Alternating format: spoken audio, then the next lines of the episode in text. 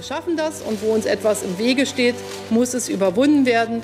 Wait till you see the end result of what happens to Germany. No longer a fan.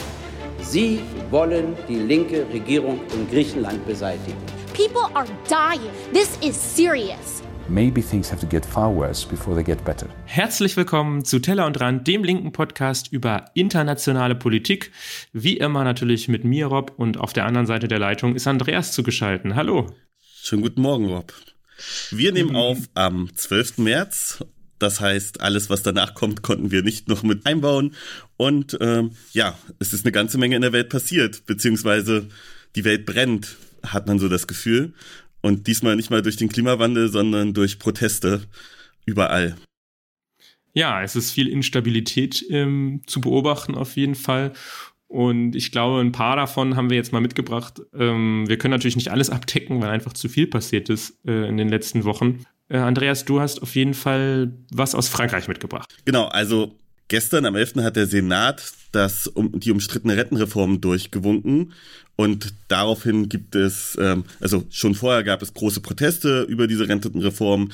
Dabei geht es hauptsächlich um eine Erhöhung des Rentenalters auf 64, also um zwei Jahre, aber hauptsächlich auch um Rentenkürzungen und die großen Gewerkschaften, die in Frankreich ja tatsächlich anhand politischen Faktoren orientiert sind und nicht so wie zum Beispiel in Deutschland an den ArbeitgeberInnen, ähm, haben zu Protesten aufgerufen und der nächste Streik ist dann tatsächlich auch für Mittwoch angesagt. Und während dieses Streiks gibt es große Proteste. Geführt werden die Streiks von der linken Partei ähm, und die rechte Partei ist zwar auch dagegen, hält sich allerdings aus den Streiks raus, weil sie sich stark mit den Gewerkschaften zerstritten hat. Beziehungsweise die Gewerkschaften halt keinen Bock auf Nazis haben. Irgendwie auch verständlich. Durchaus, durchaus verständlich. Macron macht natürlich trotzdem weiter. Aber gut, äh, das kennt man ja von ihm schon. Ja, die Frage ist, wie lange er es durchhält, ne? Aber das weiß man halt nicht. Er kriegt Unterstützung von der konservativen Partei. Hm, ja, das wird, wird glaube ich, dann spannend. Allerdings sind ja die Wahlen erstmal durch. Das heißt, er hat jetzt auch noch Zeit. Und äh, solange er sein, seine Mehrheit stabil halten kann, ja, nicht nur das, es gab ja dann auch noch eine andere Proteste, nämlich äh, auf der anderen Seite des Mittelmeers in Israel. Ähm, das ist ja auch etwas, was wir schon eine gewisse Zeit verfolgen, Andreas. Ja, voll. Also Israel dort hat ja eine unglaubliche rechte Regierung äh, die Macht übernommen, ähm, geführt von Netanyahu, der für uns eigentlich wahrscheinlich schon rechts genug ist. Allerdings ist er das gemäßigte, äh, die gemäßigte Person und ähm, dort soll eine Parlamentsreform nicht eine Parlamentsreform, eine Justizreform beschlossen werden, die im Prinzip die Macht des äh, Verfassungsgerichtes beschränkt und da sind 500.000 Menschen und mehr teilweise auf der Straße, um dagegen zu protestieren. Es gibt ein weites Bündnis von linken Aktivistinnen bis hin zum Militär und zur Polizei, die sich alle dagegen stellen. Und auch da ist, glaube ich, das Outcome noch nicht ganz klar. Die Regierung kann theoretisch weitermachen. Es gibt ja, ähm, man braucht keine Zweidrittelmehrheit oder so, aber ich weiß nicht, wie lange man so ähm, es eigentlich aushält, wenn, ja, weiß ich nicht, das ist ja fast schon 20 Prozent der Bevölkerung auf der Straße ist und protestiert. Ja, 20 Prozent sind es jetzt vielleicht nicht ganz, aber es ist ein sehr, sehr großer Anteil. Da können wir hier in Deutschland würde das wahrscheinlich, werden das wahrscheinlich schon drei, vier, fünf Millionen, die quasi nicht in ganz Deutschland verteilt sind, sondern an einem Platz stehen. Und das ist natürlich ähm, unglaublich eigentlich. Also es ist auch klar, dass es keine mehr Mehrheit für dieses Gesetz in der äh, Bevölkerung gibt. Aber dennoch können die das durchziehen. Und die Frage ist am Ende, ähm, will die Regierung hier jetzt noch einen zweiten Konfliktherd aufmachen? Denn was sie ja schon macht, ist, sie greift momentan extrem hart gegen, gegen palästinensische ähm, ja, Terroristen, wie sie sie nennen, durch. Da ist immer nicht ganz klar, inwieweit das Terroristen sind oder nicht. Und dadurch werden sehr viele Konflikte auch äh, gerade ähm, ausgelöst. Es gab wieder Anschläge in Israel, in Tel Aviv, in Jerusalem. Und ich weiß nicht, ob das so gut ist, die eigene Bevölkerung auch noch gegen sich zu, zu haben. Aber das muss die Regierung irgendwie unter sich ausmachen, scheinbar. Ja, auf jeden Fall kann man sehen, dass die rechte Regierung auf jeden Fall keinen Stein auf den anderen lassen will und diesen Staat definitiv umbauen will und halt gefühlt wegführen von einer Demokratie. Das ist natürlich ja, wahrscheinlich allen Personen entgegenkommt. Ich habe übrigens mal kurz nachgeguckt, das sind natürlich fünf Prozent. Das war, glaube ich, auch das, was ich meinte. Also fünf Prozent der Bevölkerung ist im Prinzip auf der Straße. Das ist schon eine Menge. Ja, das wären mit deutschen, deutschen Verhältnissen wären das vier Millionen. Also vier Millionen Menschen in Berlin auf der Straße, das ist ganz Berlin eigentlich. Ja, mehr. Das ist, ja, das ist, äh, also da sieht man, wie sehr die Lage kocht und ähm, ja, wir werden sehen, wie es sich auch da weiterentwickelt. Allerdings, ich kann mir wirklich gerade nicht vorstellen, dass, dass die israelische Regierung wirklich durchhält. Und ich meine, wir hatten jetzt fünf Wahlen in den letzten zweieinhalb Jahren. Von daher ist das äh, ja nun auch nichts Neues, dass man dann direkt mhm. wieder Neuwahlen macht. Allerdings immer keine neuen Ergebnisse. Der Unterschied an dieser Stelle ist einfach, dass es darauf ankommt, wie wichtig ist Netanyahu sein persönliches Überleben als Politiker. Denn sollte diese Regierung platzen, kann er wieder neu angeklagt werden, dann wäre quasi diese Immunität wieder weg, die er hat, und dann wird er mit ziemlich großer Sicherheit ins Gefängnis wandern, äh, vielleicht in den nächsten ein, zwei, drei Jahren. Und Netanyahu muss jetzt entscheiden, ähm, was ihm wichtiger ist, quasi das Wohl seines Landes oder ähm, sein persönliches Wohl. Ja, und da hatten wir ja auch eine Wahl, über die wir letztes Mal gesprochen haben, nämlich die Wahl in Nigeria. Und da kann man jetzt ein Ergebnis verkünden, wobei man sagen muss, dass diese Wahl nicht so gut gelaufen ist wie gedacht. Und das Wahlergebnis ist sehr, sehr eindeutig, nämlich äh, Bola Tinubu hat gewonnen. Das ist äh, der Kandidat der Regierungspartei gewesen. Das heißt, es wird sich nicht viel ändern. Und der erwartete Sieg von dem Kandidaten von Labour, Peter Obi, der ist nur auf Platz drei gekommen und hatte im Prinzip, ja, keine Chance. Leider muss man sagen, ähm, gab es sehr viele Unregelmäßigkeiten und es ist auch gerade noch nicht ganz klar, ob die Wahl so von allen anerkannt wird. Ja, da muss man dann betrachten, wie es weitergeht. Hoffen wir mal, dass dann am Ende rausstellt, dass alles mit, äh, ja. Ja, mit, äh, mit sauberen Dingen ist auf jeden Fall nicht alles zuge äh, durchgegangen. Wie gesagt, es gibt ja massives Gewaltproblem in Nigeria. Also dabei sind dann, sind es zu Anschlägen und Angriffen gekommen. Die Frage ist nun, ähm, ob erst in der nächsten Wahl dann ein Aufbruch für Nigeria möglich ist oder ob das Land einfach weiter so in der schwierigen Lage bleibt, wie es jetzt ist. Und dann hast du uns ja noch ein, eine große Recherche mitgebracht. Ja, ich habe also ich habe die Recherche nicht gemacht, muss ich dazu sagen. Das klang jetzt ein bisschen so, sondern ich habe eine Recherche vom Guardian und von der Zeit ähm, sowie anderen äh, Publikationen mitgebracht. Und wir bewegen uns jetzt mal wieder auf dem Feld der Klimapolitik oder des Klimaschutzes. Vielleicht fange ich mal so an. Es gibt ja immer mehr Unternehmen und Regierungen und Organisationen, die quasi klimaneutral sein wollen. Ne, das sind alle möglichen Unternehmen, das, die, das kennt man ja aus der Presse zum Beispiel, die sich da oder aus den Werbungen, die wollen sich da ähm, präferieren. In der Regel sind die nicht tatsächlich klimaneutral, sondern die kaufen sich eben Klimazertifikate ähm, und diese Zertifikate, das ist das, was wir zum Beispiel mit Atmosphäre machen, wenn wir zum Beispiel fliegen und wir sagen, wir wollen das gerne irgendwie ausgleichen. Also diese Ausgleich, Kompensationszahlung, darum geht's im Endeffekt. Und kann ja jeder behaupten, dass er äh, Zertifikate anbietet, die du kaufen kannst. Ähm, du weißt ja nicht genau, was dahinter ist und deswegen gibt es eine Firma oder hat sich eine Firma gebildet. Das war 2005, da wurde das Kyoto-Protokoll verabschiedet und ähm, diese Firma, die heißt heutzutage, heute, die hat sich auch zwischendurch mal umbenannt, Vera. Und Vera hat eben diese Standards entwickelt und fördert sozusagen in mit Regenwaldprojekten, ähm, schützt diese, den Regenwald und sagt quasi dadurch, wir ähm, mit uns könnt ihr das quasi kompensieren. Und dann gibt es natürlich ganz viele Firmen, die machen da mit. Ein Beispiel ist Gucci, Salesforce, BHP, Shell, EasyJet, äh, und die Band Pearl Jam, um das vielleicht nochmal hinzu zu, äh, reinzustreuen. Also so ein paar Firmen ähm, und wie gesagt auch Bands machen da mit. Wie macht diese Firma das? Also sie kauft Regenwald im Endeffekt auf, fand ich noch mehr, ähm, sondern stellt sicher, dass CO2 quasi im gleichen Maße wie bisher aus der Atmosphäre geholt wird durch die Bäume. Ähm, das ist natürlich ein bisschen nicht so direkt. Ne? Also man könnte ja auch neue Bäume pflanzen zum Beispiel. Dann wäre das äh, eine Erhöhung ähm, des, des Umsatzes äh, von CO2 sozusagen, eine Zurückholung.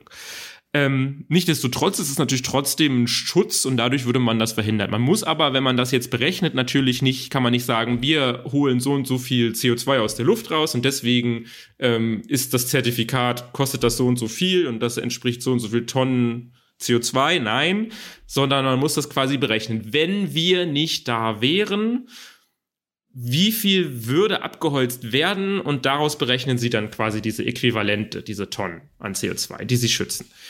Und woher also wissen Sie, dass das nicht abgeholzt wird? Also woher wissen Sie, dass andere Leute das eigentlich abholzen würden, wenn sie nicht da wären? Das ist doch so ein, also das Genau, und das ist genau dieser, dieser Spielraum, den die natürlich haben in ihrer Berechnung. Und das ist das, was der Guardian und die Zeit herausgefunden haben. Die haben nämlich eine peer-reviewte Studie, also eine Studie gemacht und haben die sich peer-reviewen lassen durch Wissenschaftler aus, von Cam aus Cambridge und äh, anderen Universitäten und haben herausgefunden, dass etwa 94 Prozent der von Vera angebotenen Regenwaldkompensationen, äh, die etwa 40 Prozent der insgesamt der von Vera genehmigten Gutschriften ausmachten, sind wertlos. Das heißt, sie entsprechen gerade einmal 5,5 Millionen Tonnen CO2 anstatt 94 Millionen Tonnen CO2.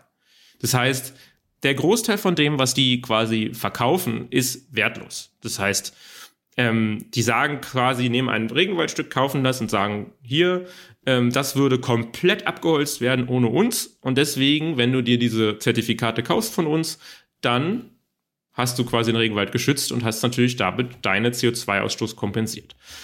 Sie haben aber die, die Studie, was hat die gemacht? Die hat Referenz Waldstücke genommen in der Nähe, die eben nicht geschützt waren und hat geguckt, wie viel wurde davon abgeholzt und haben festgestellt, dass die viel in einem viel geringeren Maße abgeholzt wurden, als Vera das behauptet hat in seiner in seinen Gebieten. Ist natürlich ein bisschen unsicher. Man kann das natürlich ein bisschen nur ganz schwer ähm, nachvollziehen.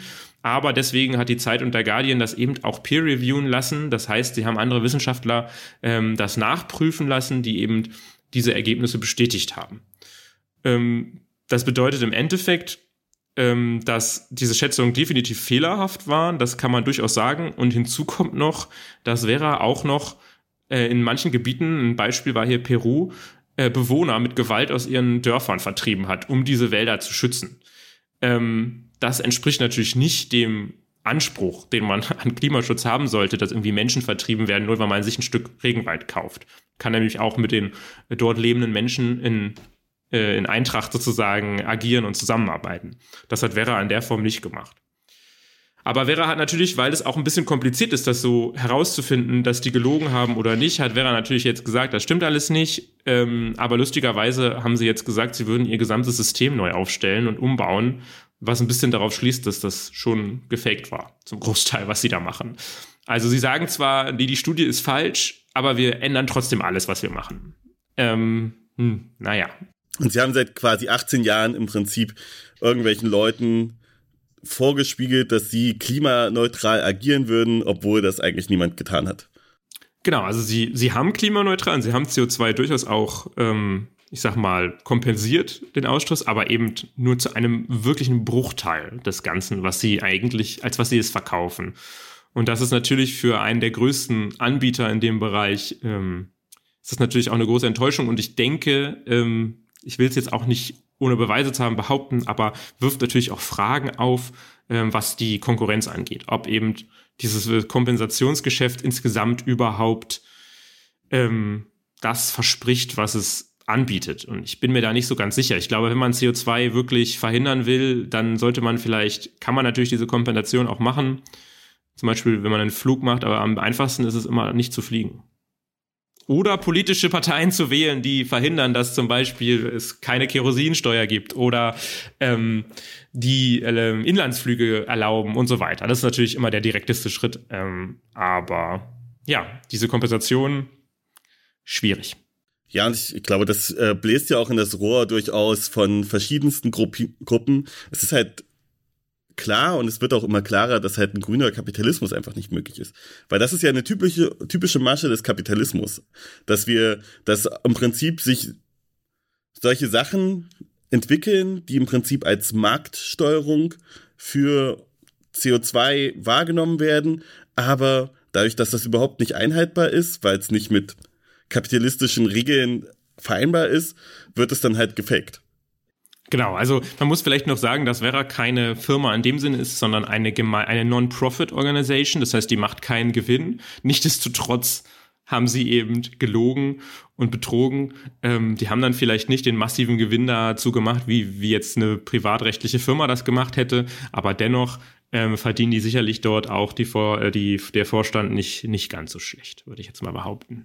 Denke ich auch. Ja, und besonders, ich meine, dass scheinbar auch nicht als Problem wahrgenommen wurde, dass indigene Menschen von ihrem Land vertrieben wurden und das im Rahmen von Klimaschutz oder äh, ja, Stopp der Erwärmung im Prinzip als Problem gesehen wird. Währenddessen, äh, ich habe mir gerade mal das Board angeschaut, ähm, das ist äh, sehr weiß und sehr männlich. Dann ähm, kann man vielleicht erkennen, woran auch da das Problem ist. Ja, das, äh, das ist typisch natürlich für so eine Organisation und macht es nicht wirklich, äh, ja, viel Vertrauen äh, sollte man jetzt nicht mehr in diese Firma zumindest haben oder diese Organisation. Ja, leider nicht. Und wie gesagt, es zeigt halt, glaube ich, die Fragen, äh, die wir uns stellen müssen. Wie können wir die Klimakatastrophe wirklich aufhalten? Und wahrscheinlich nicht dadurch, dass wir ja, einfach mal irgendwo ein bisschen Geld rausschmeißen und sagen, na ja, jetzt muss ich mir keine Gedanken mehr machen. Das wird halt leider nicht passieren, sondern wir werden wahrscheinlich alle unser Verhalten ändern müssen und die obersten ein und zehn Prozent insbesondere. Richtig, das wird ganz wichtig werden. Ja, Andreas, äh, jetzt kommen wir mal noch zu einem ganz anderen Thema. Du hast nämlich uns auch noch was, äh, was recherchiert zum Thema Georgien, weil das ist ja auch nochmal so ein Krisenfall, äh, so ein, so ein, ja, wie sagt man, so ein Konfliktherd momentan. Da gibt es nämlich massive Demonstrationen äh, in dem Land. Was hat es damit auf sich? Genau, vielleicht so ein bisschen ähm, zum Vorfeld. Georgien ehemalige Teilrepublik der Sowjetunion und unabhängig geworden während der Prozesse äh, der Auflösung der Sowjetunion als eigener Staat. Dann gab es 2008 Konflikte um eine Region, ähm, um zwei Regionen, nämlich um Abchasien und Südossetien. Diese Gebiete sind mittlerweile von Russland besetzt und auf diesen Gebieten, die sollten eigentlich mal in diese russische Föderation. Dafür hätten aber andere Staaten, zum Beispiel Belarus, diese Staaten anerkennen müssen. das nicht passiert. Jetzt probiert sie ähm, Russland im Prinzip selbst in das Land selber zu integrieren. Im Prinzip kann man sagen, ist da ein offener Konflikt. Trotz dessen gibt es eine Partei, die da gerade regiert, die zum Teil als pro-russisch gilt, nämlich ähm, der georgische Traum. Ist das nicht ein wunderschöner Name? Ähm, in einem ehemaligen Parteienbündnis, was tatsächlich unglaublich groß ist und was damals nur gegründet wurde, um Mikhail Saakashvili zu stürzen, beziehungsweise abzuwählen. Und dieses Bündnis hat sich aber dann trotzdem, ja, als System erhalten und ist dann nach und nach in einer Partei geworden, aber die unglaublich breit ist. Denn damals waren unglaublich viele Parteien an diesem Bündnis beteiligt, nämlich zum Beispiel die Republikanische Partei, eine eher rechte Partei, es war die konservative Partei, die Partei der Industrie, aber auch die Grüne Partei und Partei des Nationalen Forums. Das heißt, es war ein großes Bündnis, äh, liberale Parteien, sozialdemokratische Parteien, pro-russische, pro-westliche Parteien, im Prinzip alles. Und diese Partei regiert gerade und wollte ein Gesetz durchbringen. Das Gesetz, Anführungsstriche, ausländische Agentengesetz. Und dabei geht es um die Finanzierung von NGOs und Medien. Das hätte nämlich offengelegt werden müssen, wenn diese mit über 20 Prozent aus dem Ausland finanziert werden. Und dann wären sie als ausländische Agenten im Prinzip gekennzeichnet worden. Das ist ein Gesetz, was so in der Russischen Föderation eben schon so existiert. Und daraufhin gab es dann halt, ja, starke Proteste der Bevölkerung. Und diese Proteste sind am Ende erfolgreich gewesen und haben das Gesetz verhindert. Das Gesetz wurde vorgezogen und wurde dann in der zweiten Lesung dank der starken Proteste abgewiesen und gleichzeitig wurden alle Personen, die bei den Protesten festgenommen wurden, wieder entlassen. Und jetzt gab es allerdings weiter Proteste und man hat das Gefühl, ja, die Menschen auf der Straße sind damit nicht zufrieden, weil sie insgesamt schon mit dem Kurs der georgischen Regierung nicht zufrieden waren. Diese hat sich nämlich eher Richtung ja, russische Föderation gestellt und unterstützt die Ukraine nicht wirklich, während es in der Bevölkerung ganz klar ist, auf welcher Seite man steht, nämlich auf der Seite der Ukraine und man fordert im Prinzip auch, dass ähm, Sanktionen mit eingestellt wurden. In der Ukraine selber kämpfen auch ähm, georgische Freiwillige in Bataillonen. Das ist relativ prominent gemacht worden. Im Prinzip die, wünscht sich die Bevölkerung eine viel stärkere Westanbindung, Man spricht davon bis zu 70 Prozent, die Richtung Europäische Union wollen. Kann man sich natürlich fragen, wie kam es eigentlich dazu, dass der georgische Traum ein so starkes Ergebnis bekommen hat, dass er stärkste Partei war. Aber ich denke mal, das hängt damit zusammen, dass es halt tatsächlich so ein großes Parteienbündnis war und man vielleicht gar nicht so sicher war, wer da gerade so die, ähm, ja, die Macht hat und wohin sich das äh, parlamentarisch entwickelt. So wurde zum Beispiel auch die Präsidentin ist ebenfalls nahe am georgischen Traum dran. Allerdings ist sie zum Beispiel auch deutlich pro-ukrainisch und pro-westlich, ähm, hat auch einen französischen Pass. Also das heißt, der Bevölkerung war durch dieses große Bündnis gar nicht so richtig klar, dass sie dort auch eine pro-russische Partei wählt oder hat das zum Teil einfach ignoriert. Und jetzt muss man halt die Frage stellen, wird es dort Neuwahlen geben? Wird äh, die Regierung da gestürzt und wie wird sich das verändern? Und besonders was bedeutet das, ähm, wenn die russische Föderation auch Einfluss auf bestimmte Sachen dort nimmt und ähm, wie kann man das verhindern? Das wird ja in Zukunft noch öfter passieren. Also es gab die Probleme mit Moldau, es gibt durchaus auch Finanzierung von anderen Parteien in Europa durch die russische Föderation. Wie werden sich da Lager verschieben? Wird es mehr werden? Wird das weniger werden? Kann man das verhindern? Das sind so Fragen, die sich damit stellen und die jetzt im Prinzip gerade an äh, ja, der Region Georgien ausdiskutiert werden. Und die Europäische Union muss sich zum Beispiel auch die Frage stellen, wie geht sie damit um? Weil ist der Kaukasus eigentlich ein Gebiet, wo die Europäische Union nicht nur Interessen hat, sondern sich auch hinausbreiten will? Gibt es eine Chance für Georgien überhaupt EU-Mitglied zu werden? Und äh, was bedeutet das dann überhaupt für die Konfliktlinie? Ja, das ist ja sowieso so eine Frage, die sich die EU mal stellen muss, wie sie mit den Beitrittskandidaten umgeht. Ähm, denn Georgien gehört ja auch mit dazu, genauso wie aber auch die Balkanstaaten, also die Westbalkanstaaten aus Bosnien, Serbien, Kosovo, Montenegro und äh, Nordmazedonien sowie Albanien.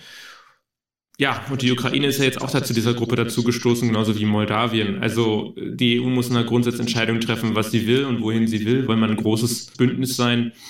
Ja, und ich glaube, da ist die EU sich noch gar nicht einig und weiß noch gar nicht, wo sie hin will. Und das ist natürlich für Georgien auch ein Problem, weil ähm, ich kann mir vorstellen, dass wenn die EU jetzt ganz klar sagt, wir wollen Georgien nicht aufnehmen, dann äh, schwächt das natürlich auch die proeuropäische Fraktion in dem Land, würde ich jetzt mal sagen. Voll. Und ich meine, das geht ja noch weiter. Ich meine, da kann man sich ja auch die Fragen stellen, also ist dieses Europäische Unionsbündnis überhaupt nur darauf ausgelegt, innerhalb von einem gewissen Radius zu agieren, oder geht es hier eigentlich darum, durchaus auch über diesen europäischen Rahmen hinauszugehen? Also warum so nimmt man so alte Grenzen im Prinzip in Kauf. Ich meine, es gab mal Verhandlungen mit der Türkei, aber wenn theoretisch Verhandlungen mit der Türkei möglich gewesen wären, oder ich glaube, die stehen immer noch im Raum, aber niemand nimmt sie mehr ernst, warum hätte man da nicht auch sagen können, Jordanien oder Tunesien oder ja. also ne, die Frage ist ja eigentlich was ist Europa, ne? Das ist die Definitionsfrage. Genau, oder was, was soll die Europäische Union sein? Warum muss das mhm. europäisch sein? Warum kann es nicht eine Union einfach sein von Staaten, die dort Mitglied werden wollen? Mhm. Also. Ja, ja vor allem, also ich meine, dass Georgien noch zu Europa äh, gehört, ist geografisch äh, legitim und auch ähm, in der, ich sag mal, wissenschaftlichen Diskussion nicht, un, nicht, nicht ausgeschlossen, genauso wie Russland ja auch.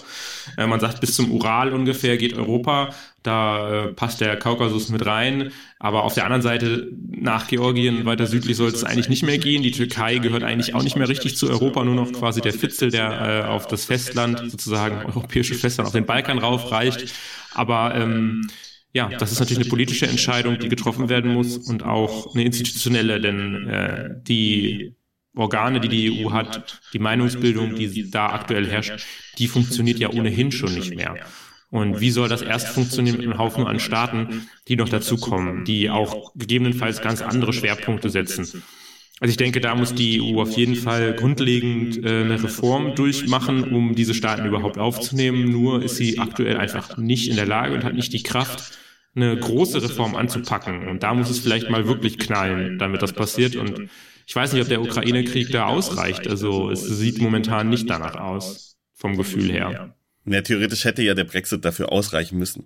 Ne, das ist ja, das ist ja eigentlich mhm. die eigentliche Frage. Und äh, das ist ja auch im Prinzip das Gegenkonzept. Man sieht ja daran, was mit Großbritannien gerade passiert.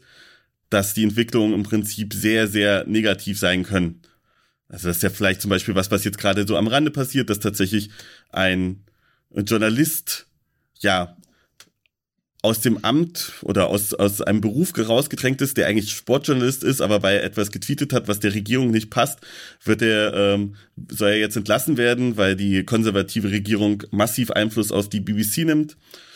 Da sind ja durchaus auch Dinge mit verbunden, was passiert, wenn man, wenn man außerhalb der Europäischen Union ist, wie stark sind die Verfallsprozesse oder vielleicht kann man sogar sagen, die Demokratien stehen halt insgesamt gerade an unter massiven Herausforderungen. Ich will nicht so weit gehen, dass sie am Scheideweg stehen, aber sie stehen auf jeden Fall unter massiven Herausforderungen und ähm, müssen halt jetzt auch einen Umgang damit suchen. Und wahrscheinlich war der Ukraine-Krieg da ein Katalysator.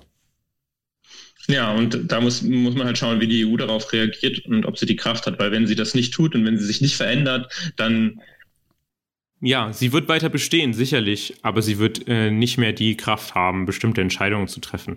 Es ist immer schwierig, es wurde schon so oft gesagt, wenn das jetzt nicht passiert, wenn jetzt keine Re Reform passiert, dann wird die EU verschwinden.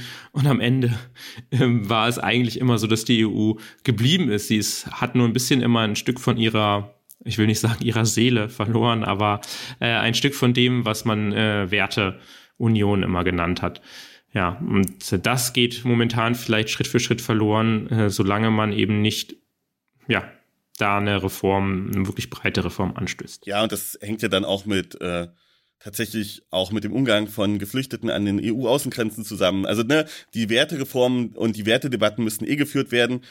Was halt durchaus auch passieren kann, ist, dass es ein reiner Wirtschaftsraum wird, nach und nach immer stärker, die politische Macht immer kleiner wird, was aber halt Unsinn ist, weil man muss ja ganz klar sagen, die Herausforderungen, vor denen wir stehen, die äh, sind in nationalstaatlichen Perspektiven überhaupt nicht mehr abbildbar. Also ist es total sinnvoll, wenn man übernationale Institutionen hat. Die Frage ist nur, ob die immer wieder neu gegründet werden müssen, weil sie nicht reformierbar sind oder nicht. Und das führt wahrscheinlich dann auch schon auf das äh, Interview, was ich morgen erst führen werde. Ähm, da geht es dann nämlich um Griechenland und Griechenland ist ja durchaus eins der Länder, die aufgrund der Institutionen der Europäischen Union hart gelitten hat. Das Interview, was ich jetzt führen darf, ist mit Kaki Bali. Kaki Bali ist eine Journalistin, Chefredakteurin einer Athener Zeitung und war die Europa- bzw. Deutschlandberaterin von Alexis Tsipras, also dem Präsidenten Griechenlands der Syriza-Partei. Und wir werden uns über die verschiedensten Probleme und Entwicklungen in Griechenland unterhalten und unter anderem auch über die kommende Wahl, die nämlich im zweiten Quartal 2023 stattfinden wird und wie da die Chancen stehen für Syriza für einen Neuanfang oder ob es weiter bei der jetzigen konservativen Regierung bleibt. Ja, Kakis, freut mich, dass du mit uns redest und Zeit hast. Und wir wollen natürlich reden über das Zugunglück und die politischen Outcome, aber vielleicht ganz kurz vorher, wie war denn die Lage vor diesem Zugunglück in Griechenland? Die politische Lage, die politische Lage war ein bisschen komisch. 2023 ist Wahljahr. Ja. Aber in Griechenland passiert etwas Komisches. Das hat nicht mit der heutigen Regierung zu tun, bei allen Regierungen seit den 70er Jahren. Äh, der Ministerpräsident allein kann sich entscheiden, wann genau die Wahlen stattfinden. Mhm. Weil die letzten Wahlen waren am 7. Juli 2019, also in vier Jahren muss gewählt werden. Aber ob es im Juli, im Juni, im Mai, im April, früher, später, das ist eine Entscheidung, die eigentlich der Premierminister trifft und äh, oft mit einer lächerlichen Ausrede.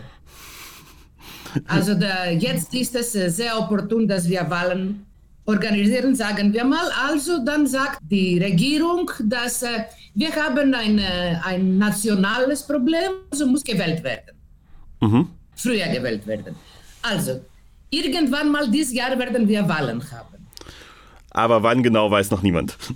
Nein, das weiß nur der Mitsotakis vor dem Zugunglück äh, war es fast sicher, dass die Wahlen am 9. April stattfinden. Fast sicher. Und äh, das Gefühl war, dass die, niemand die Wahlen gewinnen kann, weil äh, die konservative Regierung äh, abbaut, aber die Opposition, also die Mitte-Links-Opposition nicht äh, größer wird, mhm. also stärker wird. Also es wäre eine Geschichte, wir werden ein Pakt haben äh, bei den Wahlen. Das heißt, dann werden wieder Wahlen gemacht, weil in Griechenland keine Kultur der Koalitionsregierungen gibt. Eine zweiten, einen zweiten Wahlgang, äh, damit es klare, äh, klare Verhältnisse gibt. Mhm. Und es gab eine Möglichkeit, aber das ist immer eine Frage der Umfragen und Umfragen sind nicht äh, Wahlen. Es gäbe also eine Möglichkeit, dass äh, bei den zweiten Wahlen der Mitsotakis es vielleicht geschafft hat, ein, noch vier Jahre zu regieren. Mitsotakis ist von der Neodemokratia und von der konservativen Partei im Prinzip. Genau. Genau. Nach dem, nach dem Zugunglück weiß man nicht. Es ist eine total neue Situation, eine total neue politische Situation. Okay, vielleicht können wir ja ganz kurz zu dem Zugunglück kommen. Es gab ein Zugunglück letzte Woche auf der Strecke zwischen Athen und Thessaloniki und dabei ist ein Güterzug mit einem Personenzug zusammengestoßen. Es ist sehr tragisch und es sind 57 Menschen, glaube ich, gestorben. Aber die Frage ist, warum gibt es jetzt so starke politische Proteste dagegen? Was für ein Unglück kann ja eigentlich niemand was. Was, warum geht die Bevölkerung dagegen vor? Ja, für ein Unglück kann niemand was. Aber das war nur ein Unglück. Ich meine, äh, das war ein Unglück, sehr möglich wäre nicht stattzufinden. Mhm. Also es ist nicht, dass äh, irgendein äh, ein metallischer Teil vom Zug kaputt äh, ging oder dass irgend, äh, dass alle zusammen äh, äh, einen Herzinfarkt be bekamen. Der, der Schaffner, der Zugführer, der... Nein, es, es war ein Unglück ohne Grund eigentlich. Es war ein Unglück, weil äh, die Sicherheitsvorkehrungen nicht da sind, weil die, äh, die Ampeln nicht funktionieren, weil es alles manuell gemacht wird und zwar, es wird manuell organisiert in einem Zug, der ein Intercity ist. Mhm. Bei den äh, Geschwindigkeiten des 21. Jahrhunderts funktionieren die Sicherheitsmaßnahmen des 19. Jahrhunderts. Und dazu kam und das Unglück auf diese Situation, die nicht kein Unglück ist, sondern eine blöde Situation, wo die, die Politik was äh, äh, dagegen machen äh, hätte, mhm. kommt dazu noch ein, eine Person, die nicht gewusst hat, was zu tun.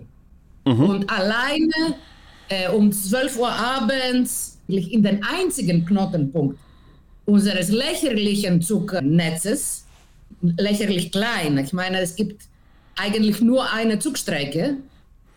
Und im wichtigsten Knotenpunkt dieser Zugstrecke war ein Typ, der keine Ahnung von Zügen hat. Okay. All das zusammen hat eine total brenzliche Situation verursacht. Ja, und jetzt hat man im Prinzip große Proteste und Streiks dagegen. Und wie stellt sich das dar? Wie ist die Situation in Athen gerade? Ja, es, es hat auch eine Riesenrolle gespielt, dass in diesem Zug waren äh, Studenten. Mhm. Also das ist das übliche Zug, was jemand, der in äh, in Athen studiert und in Saloniki wohnt oder in Athen eine Freundin hat oder einen Freund hat und äh, hin und her pendelt. Also das sind junge Leute. Und ich glaube, die meisten waren unter 30. Es könnten auch die, die, die Kinder und die Enkelkinder von jedem sein.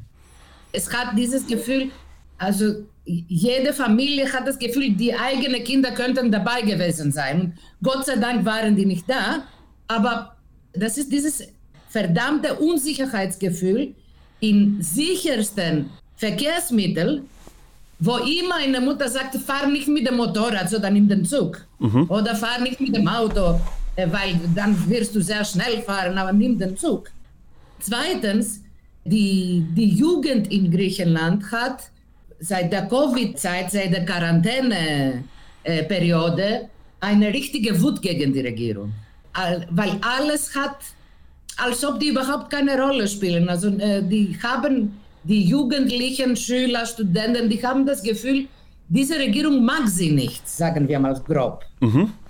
Und darum äh, waren die, die ganzen Proteste auch viel heftiger und viel und, und so massiv, also für griechische Verhältnisse, die Demos, die ich äh, letzte Woche gesehen habe, nicht nur in Athen, sondern in Kleinstädten, in stinkkonservative Städte Griechenlands, wo normalerweise nie eine Demo gegeben hat. Die gibt's und die sind in ein paar Städten die größten jederzeit hm. und in ein paar andere Städte die größten nach dem großen Antikriegsdemonstrationen 2003. Also das, was auf der Straße passiert, ist die Norm. Und das sind nicht die übliche Linke oder die übliche. Bei, mein, bei der Demo hier in Athen, ich habe äh, drei ältere Nachbarinnen von mir äh, getroffen. Mhm.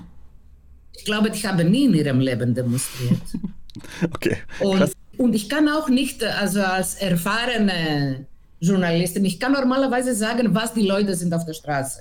Aus welcher Gruppierung die kommen, ob die also Gewerkschaftler sind, ob die Rechtsradikalen sind. Also das merke ich normalerweise.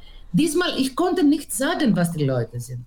Und es waren so viele Kleinkinder, also zwischen äh, vier und zehn und elf mit ihren Eltern. Sowas habe ich noch nie gesehen. Das sah man auch, dass die Polizei nicht daran gedacht hat, dass man äh, in so einer Demo kein Tränengas wirft. Und ähm, also die Polizei ist trotzdem so üblich vorgegangen, als ob es die übrig, üblichen Demonstrantinnen aus Anarchia sind im Prinzip? Ja, genau. Und ich habe es, äh, Okay, bei der ganz, bei der großen Demonstration am letzten Mittwoch, die waren relativ zurückhaltend, äh, die Polizisten. Aber am, am Sonntag davor, als es tatsächlich, also das friedlichste, was ich überhaupt je gesehen habe in Athen, und Athen war äh, jahrelang nicht sehr friedlich, aber das war so richtig friedlich. Und dann kamen die, die, kam die Trennungsgeschichte aus dem Nichts. Es war als eine Warnung. Also ich habe das so interpretiert, also ich bin nicht im Kopf des Polizeichefs, aber ich habe es irgendwie so interpretiert. Wir werden euch zeigen, dass es nicht sehr äh, weise ist, auf die Straße zu gehen und dass es vielleicht äh, nicht sehr, also lieber bleibt ihr zu Hause und lieber äh, sagt ihr ihre böse Meinung äh, in Facebook, aber nicht auf der Straße. Mhm. Also man probiert eine Angst zu erzeugen quasi bei den Leuten. Ja. Und da ist jetzt die Frage, ähm, kann dann die Opposition, also wahrscheinlich Syriza, davon profitieren, dass es gerade so eine Unruhe gibt? Also was erwartest du, wenn wir jetzt davon ausgehen, die Wahlen werden wahrscheinlich nicht am 9. April sein, wahrscheinlich später, weil die Regierung etwas Wasser den Fluss runterfließen lassen will, aber wird Syriza davon profitieren können? Blöderweise, es gab eine erste Umfrage. Ich sage blöderweise, weil es hat etwas Pietätloses eigentlich. Also in dieser Umfrage sind die, die Werte der äh, Regierungspartei gefallen. Die Werte von Syriza minimal äh, aufgestiegen oder überhaupt nicht. Mhm. Der Unterschied ist viel kleiner geworden. Also jetzt sind es äh, 3% oder sowas zwischen den beiden. Ich weiß nicht, was äh, bis äh, Mai passieren wird. Es gibt äh, ein, ein Problem in Griechenland, zwei Probleme was die Umfragen betrifft und was die, erstens die Medien sind zu 80, 85 Prozent regierungsfreundlich, mhm. extrem regierungsfreundlich. Und die können auch die, die Agenda immer äh, umdrehen, also nicht von, von so einem riesigen Problem, aber man kann immer äh, kleine äh, Details äh, hervorbringen äh, und damit es so aussieht, dass alle an diesem Unglück schuld sind. Ich meine, sehr viele sind an diesem Un Unglück schuld. Hm. Aber die größte Verantwortung hat die Regierung. Aber die Medien versuchen seit äh, fast einer Woche zu, die, die Leute zu überzeugen. Ich meine, Fernsehen eigentlich, was die, die älteren Menschen sehen und äh, die meisten Zeitungen, dass vielleicht der vorige Transportminister der, der Syriza-Minister vielleicht genauso schuld an die Sache ist, äh, weil er vier Jahre davor äh, nicht äh, alles fertiggestellt hat, mhm. was die Sicherheitsvorkehrungen betrifft. Ich meine, vielleicht ist er auch an irgendwas schuld. Ich bin auch keine Zugexpertin und ich kann mir vorstellen, was die Züge betrifft in Griechenland, sind alle Regierungen daran schuld, weil keine Regierung in Griechenland je einen guten Zug haben wollte. Mhm. Also hier ist man, das sind alle Autobahnregierungen. Wir lieben die Autobahn. Wir lieben die Flugzeuge. Also die Zug war für, für keine Regierung eine Priorität. Ja, wie in Deutschland. Aber das heißt nicht, dass nicht die, die heutige Regierung schuld daran ist. Ja, das kann ich gut verstehen. Ähm, dann ist ja die Frage, okay, also kann man im Prinzip noch nicht sagen, wie es ausgeht und es ist äh, stark beeinflusst. Griechenland war ja bestimmt auch äh, vorher schon, äh, du hattest schon gerade Covid erwähnt, wir haben aber natürlich auch noch die andere Krise äh, mit dem Angriffskrieg Russlands gegen die Ukraine. Wie äh, stellt sich da die Regierung dar und würde das sich ändern, wenn, wenn wir vielleicht doch einen Regierungswechsel bekommen würden? Naja, bei einem Regierungswechsel wird meiner Meinung nach die Außenpolitik sich nicht besonders ändern. Mhm. Sie wird ein bisschen kritischer werden. Also eine Syriza-Regierung wäre nie so hundertprozentig pro-amerikanisch. Äh, was will Biden? Das machen wir. Nein, das ist, mit, das ist die Mitsotakis-Regierung. Also sie macht sofort das, was die Amis wollen. Aber sie würde auch nicht anti-amerikanisch sein.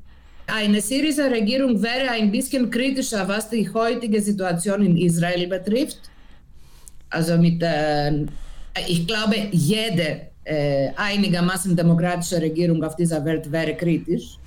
Die Syriza-Regierung wäre auch ein bisschen mutiger, was die Türkei betrifft. Äh, es ist auch eine Tradition in Griechenland, die konservative Regierungen lösen nie außenpolitische Probleme, weil die wollen sich nie mit dem nationalistischen Gefühle des griechischen Publikums äh, sich auseinandersetzen. Also die möchten äh, stattdessen immer die, den nationalistischen, die, auch mit nationalistischen Parolen Wahlen gewinnen. Hm. Das heißt, es gäbe vielleicht eine Möglichkeit mit einer syrischer Regierung, dass ein Rapprochement mit der Türkei vielleicht gibt, aber das hängt auch von der Türkei ab. Und was den Krieg in die Ukraine ist, ich, ich sehe keinen Unterschied. Vielleicht was die Sprache betrifft. Also man ist mit der Ukraine, Punkt aus. Mhm. Nicht, äh, also Syriza sagt es nicht laut.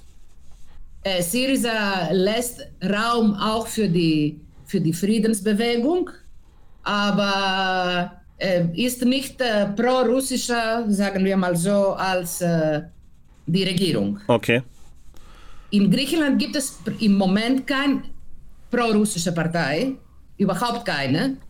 So, äh, die kommunistische Partei, also das Originelle, was wir hier haben, denkt auch, dass äh, Putin absolut ein äh, kapitalistischer Schwein ist.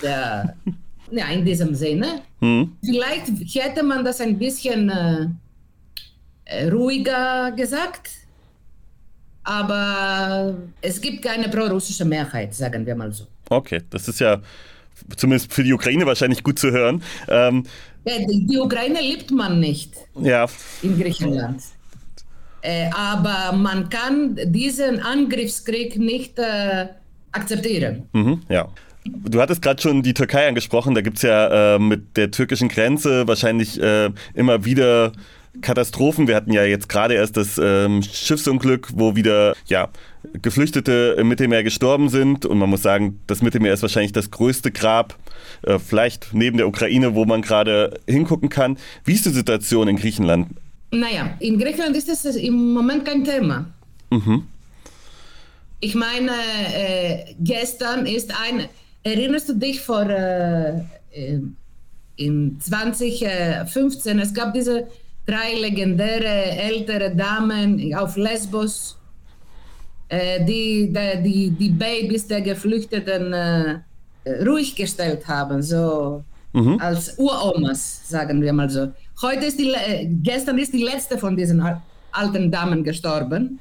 Und äh, wegen dieses Todes hat, äh, konnte man sich daran erinnern, wie Griechenland war, als wir noch Menschen waren und die Flüchtlinge als Menschen gesehen haben. Mhm. Im Moment sieht man, eine große Mehrheit der Griechen will die Flüchtlinge nicht sehen. Man will vergessen, dass es gibt. Man will nicht noch eine Krise im Kopf äh, haben. Man will vergessen, dass es Leid äh, in unserer Nachbarschaft gibt. Und zwar altes Leid. Mhm. Ich meine, mit dem Erdbeben und der Türkei waren die, die Solidaritätsgefühle sofort wieder da. Im Null nichts hat man äh, äh, auch gesammelt und geholfen und alles. Aber man will diesen Syrienkrieg vergessen. Man will den Afghanistan-Krieg vergessen. Man will vergessen, dass diese Menschen einen Grund haben zu fliehen. Mhm. Also sagt man nichts. Vor, äh, und man sieht, man akzeptiert auch diese Geschichte, die die, die Regierung und die EU verkauft. Also damit wir auch ein bisschen gerecht gegenüber der griechischen Regierung sind. Äh, die Europäische Union ist nicht besser als die griechische Regierung. Und äh, alle europäischen Regierungen, die sehr froh sind, dass äh, die Leute im Mittelmeer ertrinken und nicht an der Grenze, den eigenen Landsgrenzen. Wenn man das vergisst, wenn man, man nicht sieht, was es passiert, dann ist es so. Natürlich, die Menschen, die da sind, die sind immer noch Menschen. Ich meine, das passierte vor ein paar Monaten in Kithira, wo jeder in, in diesem kleinen Insel versucht hat, die Menschen aus dem Meer zu, rauszufischen, obwohl es äh, richtig sehr gefährlich war. Aber solange man nicht sieht, sondern ein paar Meter weit weg ist, ist man ziemlich zufrieden, die Geschichte zu ignorieren. Mhm. Es tut mir leid, dass ich so zynisch rede, aber man will nicht, nicht was darüber tun.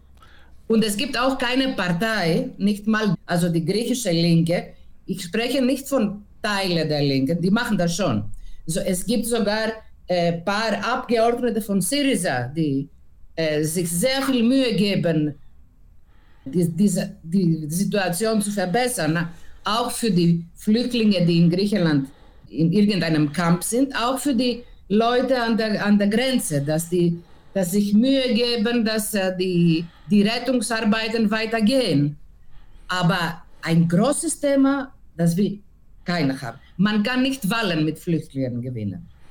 Ja, verstehe. Ja, und das ist, äh, ich verstehe deinen Zynismus. Ich leider es gibt es da gerade überhaupt nichts Positives zu sagen. Vielleicht dann noch als Abschluss, wenn wir jetzt, wenn wir jetzt auf diese Wahlen zustreben, siehst du irgendwo Punkte, wo man sagen kann, das entwickelt sich gut oder durch die neuen Wahlen könnte Griechenland irgendwo profitieren. Schick uns mit irgendwas Positivem hinaus. naja, äh, es, es gibt eine, eine große Herausforderung bei diesen Wahlen. Äh, und zwar, weil sie die ersten Wahlen sind überhaupt und ich schätze auch die letzten, die mit dem absolut analogen System stattfinden. Also jede Stimme zählt das Gleiche. Mhm. Darum ist es auch äh, praktisch unmöglich, äh, eine Einparteienregierung zu bilden. Es ist genauso wie das System in Deutschland, aber ohne die 5%-Hürde. Okay, krass. Und das ist zum ersten Mal wird es solche Wahlen geben. Bei diesen Wahlen es besteht tatsächlich eine Möglichkeit, dass alles, was links vom Zentrum ist, eine Mehrheit bekommt. Die Herausforderung ist, dass diese Parteien sich Mühe geben, einen ehrlichen und progressiven Kompromiss zu finden und einen ehrlichen und progressiven Regierung zu bilden. Und dann ein paar Sachen stoppen, die im Moment sehr falsch gehen, also die ganze Privatisierungswelle. Also Griechenland ist im Moment wie die Großbritannien äh, während der Thatcher-Jahre. Mhm. Oder wie Deutschland während der Schröder-Jahre eigentlich, was ein paar Sachen betrifft. Ja? Und man könnte auch also das ganze äh, Produktionssystem ein bisschen menschlicher, gerechter und äh, ökobewusster gestalten. Aber also Ökobewusstsein ist nicht die Stärke unseres Landes und unserer Parteienlandschaft. So positiv war das nicht. Ja, ja, aber wenigstens gibt es die Chance auf eine progressive Entwicklung. Das ist ja schon mal gut. Ja, die gibt es schon, aber und das ist genau die Verantwortung der progressiven Kräfte, dass sie was daraus machen. Ich meine, äh, das war wie vor acht Jahren, acht oder zwölf Jahren sogar in Deutschland. Vor zwölf Jahren war es möglich, auch rechnerisch möglich, eine rot-rot-grüne Koalition zu probieren. Hat man nicht. Nee, leider nicht. Vielleicht wäre, die, wäre Deutschland besser und die Europa besser. Oder vielleicht auch nicht, aber man hat es nie probiert. Wir haben die Chance, das jetzt zu probieren. Mal sehen. Ich, na, dann kann ich ja eigentlich nur den Griechen viel Mut wünschen und ich bedanke mich bei dir für das Interview. Sehr gerne. Wünsche dir einen Tag noch und genieße Athen. Viele Grüße nach Berlin. Das war unser Interview mit Kaki Bali. Danke nochmal dafür. Und falls ihr mehr zum Thema wissen wollt, könnt ihr am 24.03. um 18.30 Uhr eine Veranstaltung der Rosa-Luxemburg-Stiftung besuchen. Dieser heißt Die Urbanisierung Griechenlands und findet in der Rosa-Luxemburg-Stiftung Berlin statt. Viel Spaß! Super, Andreas, vielen Dank, dass du dieses Interview geführt hast. Sehr interessant auf jeden Fall. Und da bleiben wir natürlich auch dran bei den Themen, das ist ja klar. Dann bleibt uns eigentlich am Ende nur noch unsere gute Nachricht. Und die kam, kommt diesmal äh, von der Hohen See. Genau. Und zwar wurde ein Hochseeabkommen beschlossen. Da geht es darum, dass die Ho Hochseemeere geschützt werden sollen. Diese Meere, die im Prinzip keinem Nationalstaat und keinem Land wirklich zugeordnet werden. Und das ist auf jeden Fall eine gute Nachricht. Ja, also es geht hier um die, den Schutz dieser Meere, auch ökologisch betrachtet. Denn momentan ist es so, dass es quasi außerhalb dieser sogenannten 200-Meilen-Zone ähm, gibt es so eine Art rechtsfreien Raum, wenn man so will, beziehungsweise ein Raum, der auch nicht wirklich kontrolliert werden kann und auch nicht kontrolliert wird, in dem äh, beispielsweise Unternehmen erstmal anfangen können, sich zu erkunden nach beispielsweise Ölfeldern oder Gasfeldern ähm, und natürlich auch entsprechend relativ frei dort anfangen können, das zu fördern. Das soll sich nun ändern. Jeder Mitgliedstaat, der das mit unterzeichnet, hat nun das Recht, oder sobald es in Kraft tritt, hat er das Recht, äh, bestimmte Gebiete zu beant also quasi Gebiete kennzeichnen zu lassen, ähm, die, in denen solche Sachen nicht mehr möglich sind. Die sollen nämlich geschützt werden für die Natur. Und ähm, natürlich können auch bestimmte Staaten da Einspruch einlegen und ihr Veto einlegen. Aber insgesamt ist es definitiv ein Schritt in die richtige Richtung und auch ein Weg, um Ökosysteme, die wir jetzt noch gar nicht so auf dem Schirm haben, zu schützen und nicht ähm, ja im Endeffekt den kapitalistischen Piraterie sozusagen äh, zu übergeben und ohne da wirklich aktiv zu werden. Schönes Bild mit der äh, kapitalistischen Piraterie auf hoher See. Genau, es geht um bis zu 30 Prozent der Weltmeere, die geschützt werden sollen und das wäre natürlich ein starkes Gut. Wirklich einfach mal eine gute Nachricht und eine Perspektive, dass sich auch Dinge ins Positive wenden können. Ja, und deswegen, äh, das behalten wir uns jetzt, dieses positive Ding, auch wenn dieses Abkommen sicherlich nicht perfekt ist. Aber wir nehmen alles mit, was wir kriegen können momentan, glaube ich, was Positives. Und mit diesem Punkt ähm, verabschieden wir uns und freuen uns natürlich, äh, wenn ihr das Ganze, den Podcast teilt und weiter verbreitet. Und wenn ihr uns unterstützen wollt, dann ähm, könnt ihr euch doch mal auf der Webseite vom ND umschauen. Da gibt es die Möglichkeit, das ND direkt zu unterstützen oder sich ein Abo zu klicken oder sogar Mitglied in der ND-Genossenschaft zu werden. Das würde uns dann indirekt auch helfen. Voll. Wir wünschen euch einen schönen Monat und wir hören uns dann wieder im April. Bis dann.